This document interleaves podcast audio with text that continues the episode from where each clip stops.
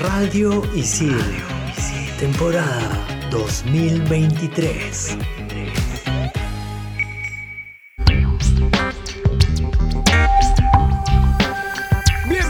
Todos a Expansión Geek por Radio Isil. Yo soy Gustavo, más conocido como Toonling, y en este programa vamos a empezar hablando del Resident Evil 4 Remake. Por acá, Sammy la Tortuga reportándose para contarles que también hablaremos de Super Mario Bros. la película. Y yo soy Hulz, más conocida como Hulz Rex, y en el último bloque tendremos una super conversación sobre la PlayStation VR 2.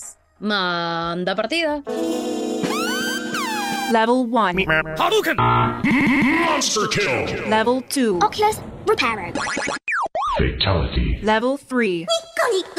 His name is John C. Level 4. This is Sparta! Level 5. Dracaris. Game over. Radio Isil presenta Expansión Geek.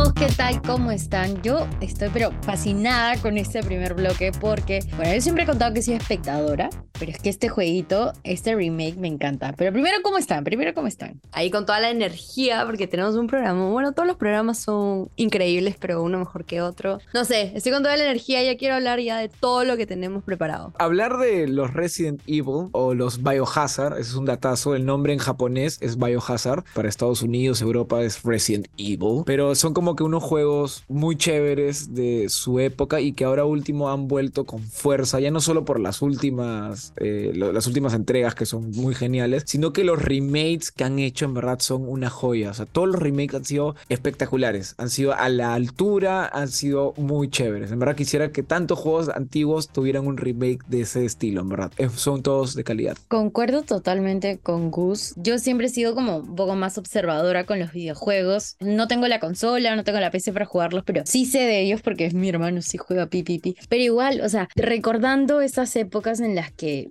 Resident Evil nos presentaba la historia de, de Leon, me acuerdo que había este personaje que decía, Leon, come on, o ven, y me estresaba muchísimo. Mi hermano decía como, tú te pareces a ella. Bueno, en fin, ese remake nos ha traído a Leon y... Sí, bueno, ya, ya nos habían traído con el, la 2, que en la 2 es el protagonista y en verdad, si no me equivoco, sí, el primer remake que sacaron de esta última generación fue el 2 y en verdad sí, o sea, es un salto bestial porque, como les decía, ya no solo es el tema visual, ¿no? Que a las nuevas generaciones, sino que hasta por ahí pues arreglan algunas cosas, es lo mejoran el juego completamente y con el 4 no es la excepción. Lo complicado es que el 4 en sí ya es bueno, o sea, es de la generación de la PlayStation 2, de la GameCube, ya es un buen juego, es más, hasta ahorita muchas empresas, compañías, o sea, la Xbox, Steam, Switch, sacaban como que una versión remasterizada del 4, ¿no? No ha envejecido mal, a eso voy, ¿no? Pero igual sacaron el remake, que es distinto, ¿no? Obviamente ya con la nueva generación, con nuevas cositas, y bueno, está espectacular. Los primeros Resident Evil eran como que un poco más terror, o sea, todos los Resident Evil son terror, ¿no? Pero era un poquito más terror suspenso. En cambio, a raíz del 4 ya entró bastante lo que es la acción, pero muy bien ejecutada, de tal forma que los Resident Evil 5 y 6, que a muchos les gustan, pero a otros no, está muy dividido en los fans, como que no les gustó que ya se vayan tanto por el lado de la acción, ¿no? En cambio, este 4 supo buscar ese balance entre terror y acción. Ahorita que estamos hablando tanto del antiguo como del nuevo, el 4 en verdad es como que de esos juegos que marcaron a muchos gamers, se podría decir, ¿no?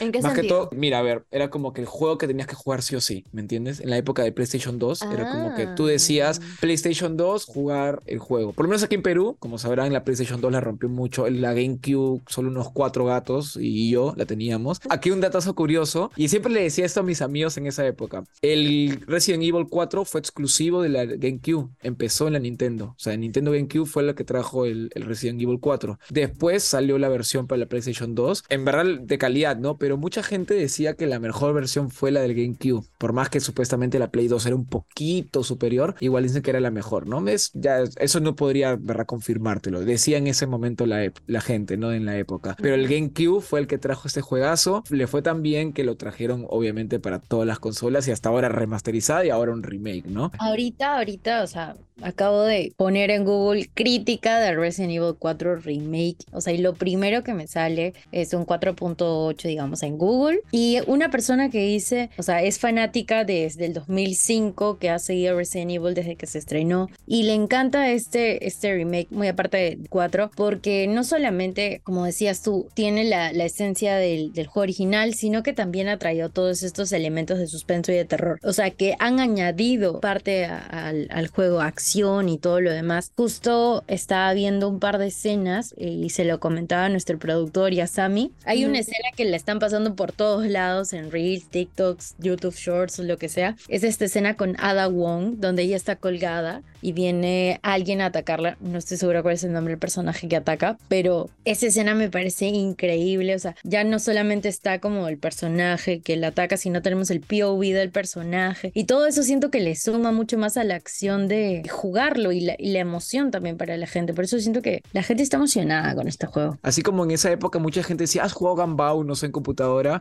Era como que en Play 2 tenías que haber jugado el Resident Evil, ¿no? Es que en verdad era un juego mucho... Había muchos memes, no sé si han escuchado el, el doblaje pésimo que tenía el juego. O sea, el juego está en inglés, pero como pasa todo en una villa española, los gringos le pusieron un doblaje hasta las patas. Era como que, ¡atrápenlo! ¡Míralo! ¡Está herido! Así. Y eran como que memes en esa época. Esa. Igual era un materrisa, ¿me entiendes? Era para memearlo así espectacular. Expansión Geek. Bueno, tengo una duda con respecto al, al remake que he visto por ahí TikToks que dicen que puedes hacer cosas que no podías hacer en la 4, o sea, que no podías hacer en la versión, por así decirlo, original. ¿Eso es cierto o nada que ver? O- Obviamente hay nuevas cosas, ¿no? O sea, hay nuevos implementos. Por ahí producción me está ayudando, dice que es agacharse. No sabía eso. O que ponte, podías matar a, a alguien, o sea, antes no lo podías matar y que ahora sí lo puedes matar, una cosa así. O sea, esas cosas nuevas también me O llaman. sea, le han aumentado cositas para que sea más, más entretenido, ¿no? Bueno, obviamente las películas de Resident Evil que salieron en el cine fueron gracias a esto, a esta franquicia de videojuegos, ¿no? Pero son tan buenos los videojuegos que en verdad logran que si alguien ve la película y cree que ese es Resident Evil, lamentablemente está, está en nada. Porque en verdad la- Ay. las, las películas son bajas, bajas, bajas. Obviamente te enseñan un mundito entretenido, te puedes divertir, pero los juegos se la comen por completo las películas. O sea, es espectacular. Ahora último con los remakes que se ven tan bonitos. Ahora tú, por lo menos como Sammy, que dice que se, no se le engancha, no sé. Literalmente tú juegas y vas a sentir que estás jugando una película, algo así. O sea, ya se ve todo tan genial, las cinemáticas, todo que... O sea, para alguien de repente que casual en el mundo de los videojuegos, estas son las oportunidades perfectas para jugarlo. No, porque Sí. igual creo, o sea, yo digo Resident Evil 4, o, o bueno, la entre comillas original, no sé si está bien dicho, pero tiene un cierto feeling para los fans. En cambio, yo que tal vez no soy fan o que recién estoy jugándolo, que voy a probarlo por primera vez, por ahí que me enganche con el remake y ya. En la época la 4 era espectacular visualmente, obviamente ya envejeció y por eso era el remake, ¿no? Aquí de repente en 15, 20 años esta versión que estamos Claro, hablando lo va a digo ser por el feeling. horrible, ¿no? Para Sammy que va a comenzar a jugarlo, Un super tip. tip, un tip, un tip expansión geek es no gastes tus balas al inicio.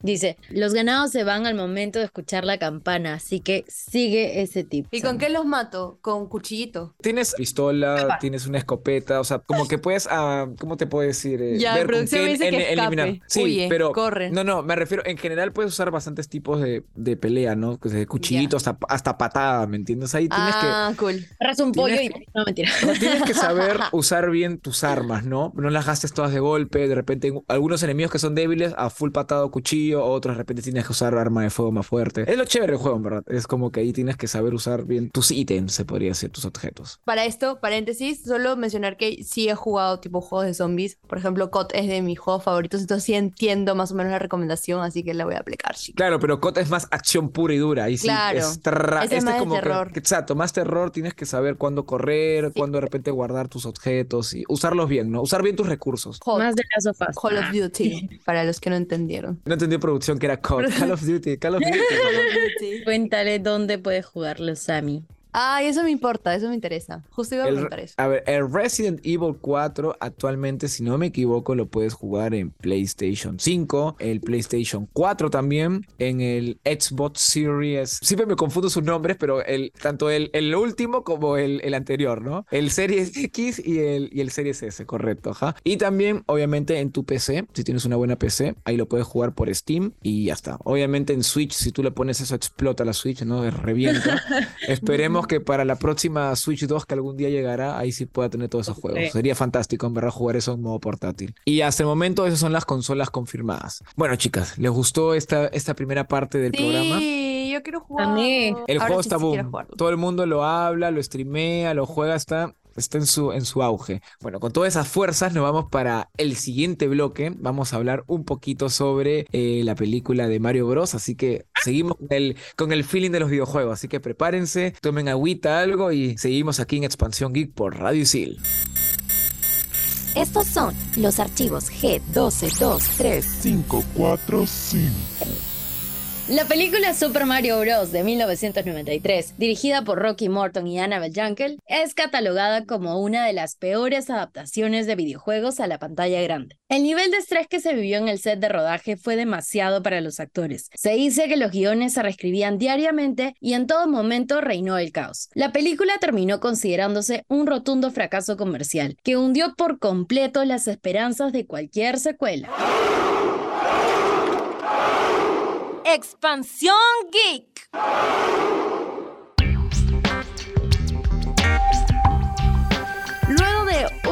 Gran fracaso haciendo películas, Mario Bros. creo que se reivindicó con los fans. Nintendo ya pudo confiar en dejar su, su personaje en buenas manos. Chicos, ¿qué opinan de la nueva película de Mario Bros? Super Mario Bros. la película. Yo amé desde el tráiler, siento que ha sido re cute, ha sido full fanservice ese tráiler. Y la película definitivamente es mero fanservice. A ver, a ver, a ver. Eh, Si bien es fanservice, a mí me gustó cómo se ve visualmente el tráiler. Siento que es una animación muy espectacular. Obviamente creo que no va a ser wow, por ejemplo, como un gato con botas. Ojalá, de repente sí lo es, ¿ya? Y ahorita estamos especulando mal, ¿no? Esperemos que sea como un gato con botas, dos, o sea, en lo que es la historia, sí. No, no sé si fuerte, pero bueno, los que han visto Gato con Botas 2 se han dado cuenta que No quiero hacerte un spoiler, Gus, pero no lo es. Dicen los críticos, supuestamente. ¿Tú qué sabes? Los críticos también le hicieron al principio cualquier cosa a Gato con Botas 2. No. Hay que esperar a verlo, hay que esperar a verla, hay que esperar a verla. Yo tampoco no me espero un- una película de animación así que me va a hacer llorar a Toy Story, pero sé que visualmente va a ser muy bonito, muy bonito y los fans de Mario Bros creo que lo van a disfrutar. Por ejemplo, a mí me gustó las de Sonic, me gustó por dónde la llevaron. Yo como juego juegos de Sonic me divertí muchísimo. Espero que por ese lado lleven a lo de Mario, ¿no? Lo mismo que has dicho tú, Gus, lo ha dicho toda la crítica. O sea, le has atinado a todo sin verla. Y es eso, ¿no? O sea, Bacán. las personas que son fans van a disfrutarla y las que no son fans también la van a disfrutar. Solo diré que es muchísimo mejor a la película que salió en 1993, que fue realmente un fracaso y que Mira, por no- eso estuve investigando que. Nintendo ya no quería darle los derechos a otro director para que haga la, la película. Por eso Claro, ellos mismos lo han hecho. Por eso todos los trailers los sacaban con un Nintendo Direct. Ustedes saben que soy bien Nintendero, entonces yo los Nintendo Direct los veo para videojuegos. Y era como que algo raro que de la nada, de la nada saquen un Nintendo Direct para una película, ¿no? Era como que algo único. Y ver a, a Miyamoto hablando, no me estoy confundiendo, ¿es Miyamoto? Sí, Miyamoto, ajá. Shigeru, este, hablando y presentando al casting, ¿no? De voz. ¿Verdad? O Fue sea, algo. Para que tenga todo ese respaldo es porque realmente le han hecho un gran trabajazo. Es un super proyecto, ya- sí. Que lo, lo admitió, creo, Miyamoto en el mismo Nintendo Direct, el primero que sacaron, que era un proyecto ya de varios años y que la pensaron bien para sacarlo. Va a ser un buen espectáculo, o sea, una buena película de animación que va a cumplir bien. Te apuesto que va a ser mejor que muchas películas de Disney que han salido en los últimos años. Te apuesto, no, te apuesto. definitivamente, apuesto. definitivamente. No es spoiler, pero. ¿Tú, tú has vi- tú- tú- ¿Qué han visto? Ah, Ustedes ya la vieron, ¿no? Por lo bajo, ¿no? ¿Dónde la han visto? Ah, Ustedes están con Es los que spoilers, acá todo. uno, uno tiene sus contactos, pues, Gus. No es spoiler, Ah. pero bueno, Nintendo también se agarró un poquito a la fiebre de Marvel. Tiene dos postcréditos, así que ¿Dos? ¿Mm? hasta el final. No, A mí me perdón, dijeron uno. un postcrédito. Ah, ok, ok. Hay escenas postcrédito. Ok, Andy. ok.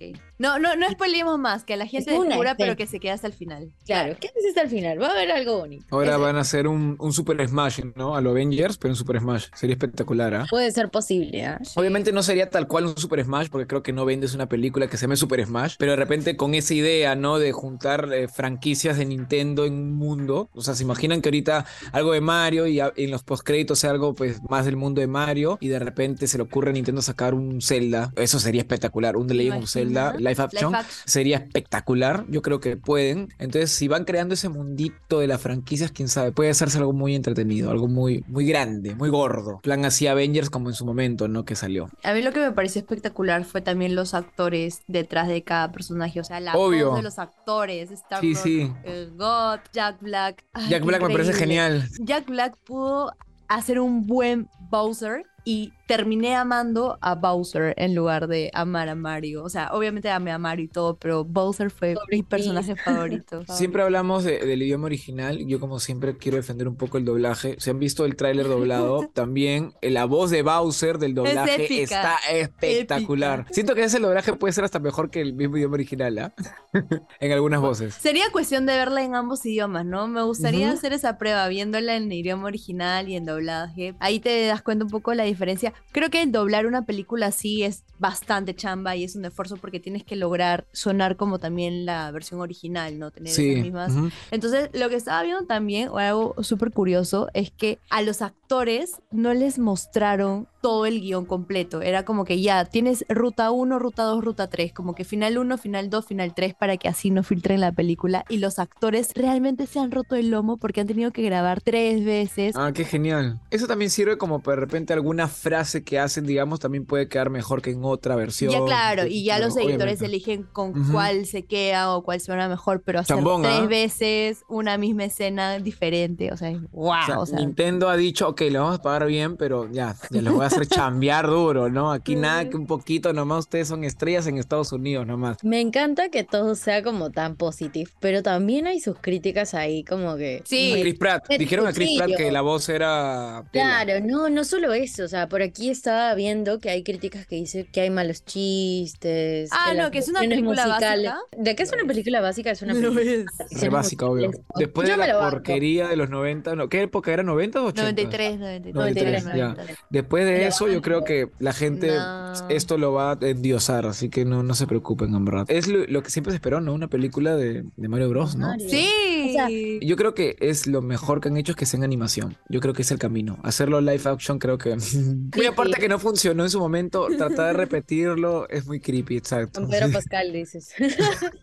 bueno, ahora. ahora. ponen a Pedro Pascal como Con Mario. Pedrito. En en estos momentos Pedro Pascal debe estar como, ¿dónde está mi propuesta de Mario Bros. ¿Dónde está mi propuesta? ¿Dónde está mi, mi propuesta y un Es pedazo de palta? de falta? Es palta. Espalda.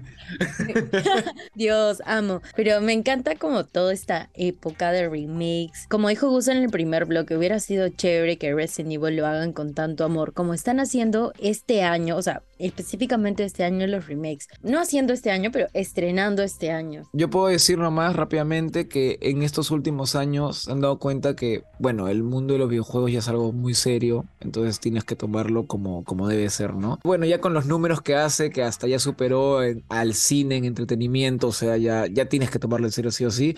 Entonces es bonito que muchas de estas franquicias cuando las quieren llevar al cine ya lo hacen con amor, o sea, de Detective Pikachu cumplió, las de Sonic a mí me gustaron bastante y a la gente le ha encantado en verdad. Entonces esas películas como que están demostrando que se puede crear con cariño estas, estas franquicias en la gran pantalla. Bueno, yo creo que con este gran comentario del Gus pasamos al último bloque que también va a haber buena cháchara. Recuerda que estás escuchando Expansión Geek por Radio Isil.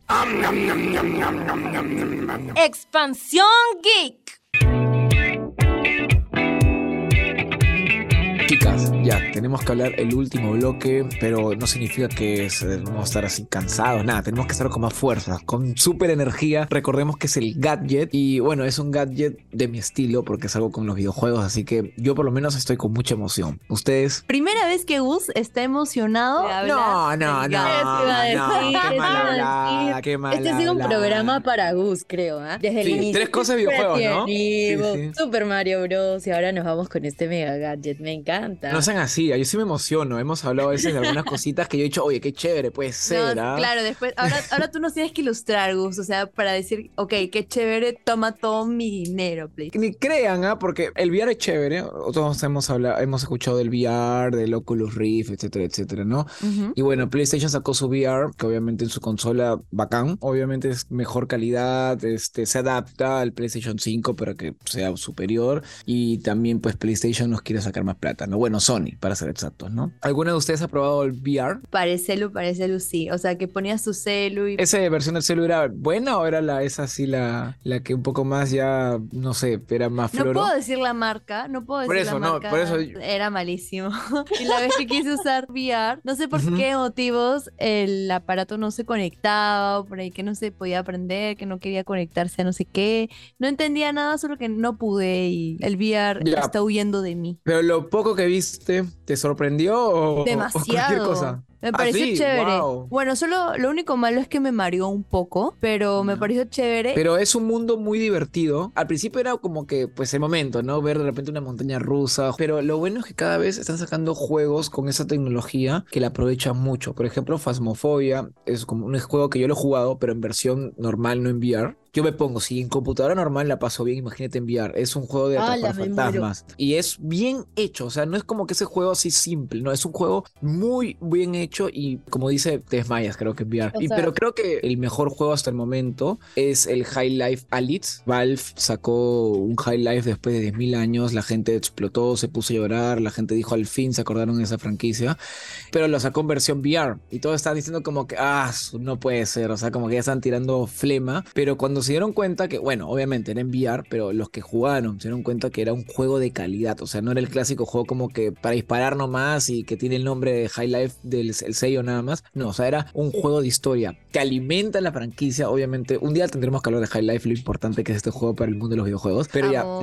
es el High Life Alyx como que ha revivido ese hype por, el, por la franquicia, ¿no? Mucha gente espera ahora si un High Life 3 o algo. Ese juego estuvo tan bien hecho, aprovechó tan bien el, el VR y todavía la historia era tan buena. Para mí es como que el juego perfecto para VR. Es como que lo logró Valve al decir, vamos a aprovechar bien esa tecnología y exprimirla. El precio me asusta un poco, pero ¿cuánto cuesta? ¿Cuánto vale? Nada más y nada menos que 3.600 soles. Y eso que no le estamos sumando el precio de la PlayStation 5. Un datito para que de repente no se asusten tanto. Estuve averiguando rápidamente y sí, parece que oficialmente no se puede usar, por ejemplo, el VR, el antiguo, o sea, el 1 y obviamente el 2 en una computadora, ¿no? Obviamente. Pero siempre hay como que apps, este, o sea, algunas herramientas que se puede usar, puedes descargar aparte para que de repente lo puedas conectar a tu PC. Expansión Geek. Y la recomendación de la semana que Uy. la trae Sammy, o sea, Uy. Sammy me sorprendió con esta recomendación. Yo dije, ¿qué es esto? Y Sammy me dijo como, utiliza YouTube Premium. No conozco muchas personas que utilicen YouTube Premium y de verdad que estuve a tres de pagármelo. Solo he visto los dos primeros capítulos y sí, estoy hablando de una serie de YouTube Premium. Ahora sí, Sammy. Pero no, estaba cansada de escuchar anuncios, estaba muy aburrida. Y en las rebus que tenía, en las fiestas de mis amigos, también poníamos música de YouTube Premium, porque no sé, por ahí que la música está mezclada, hay DJs que ponen más mezclas en YouTube Premium. Dije, ya, vamos a pagar, es, es, bien- es barato, bueno, no es barato, bueno, sí, no sé, 26 soles aprox. que Mensual. claro. Pero Ok. dije, bueno, es como pagarte el trago de una hamburguesa, bueno, lo vale. Pagué YouTube Premium y dije, ¿y ahora qué hago? Ya no lo necesito. Entonces estaba viendo, ya, voy a ver series de YouTube Premium para aprovechar este mes de membresía que me queda. Y encontré Weird City, gente. Está muy infravalorada. No sé por qué la gente no conoce de esta serie o no la ha visto. Tienen que verla. Yo cuando se la recomendé, se la recomendé a todos, a Jules, a producción, a Gus, a todos, a todos, porque terminé de ver la serie y me quedé en shock. Me quedé, tiene que haber una segunda parte o por qué no hicieron la segunda parte. Creo que investigando, creo que no, no lograron hacer la segunda parte o no sé, dejaron el plan ahí, es como ya no la continuaron. Pero es como un Black Mirror, pero de comedia, o sea, es muy, muy entretenida. Habla de temas también muy tecnológicos o por ahí futuristas. Pasan cosas raras también, pero siempre con la comedia que caracteriza la serie y me parece 10 de 10. Tienen que verla. Pero quiero recordarles que Resident Evil 4 también es una gran recomendación y si puedes pagar, juega en donde sea que puedas jugarlo porque no te vas a arrepentir. Este remake está 10 de 10. Yo soy Hulz, más conocida como Hulz Rex y nos escuchamos en un próximo programa. Sabe la Tortuga, obviamente, te trae la recomendación de ver Mario Bros, disfrutarlo. Por favor, disfrútenlo. Recuérdense tal vez cuando eran niños y jugaban Mario Bros o no tan niños y siguen jugando Mario Bros. Tengan ese feeling y no juzguen tal vez la trama, no juzguen la historia si es un poco básica o un poco niña. Sabe la Tortuga se desconecta y hasta un próximo episodio. Bye. Yo recomendaría que se esperen unos añitos que haya un mejor catálogo de VR y que obviamente el precio baje, ¿no? Yo soy Gustavo, más conocido como Tunglin. Les mando un fuerte abrazo virtual. Chao, chao. Bye.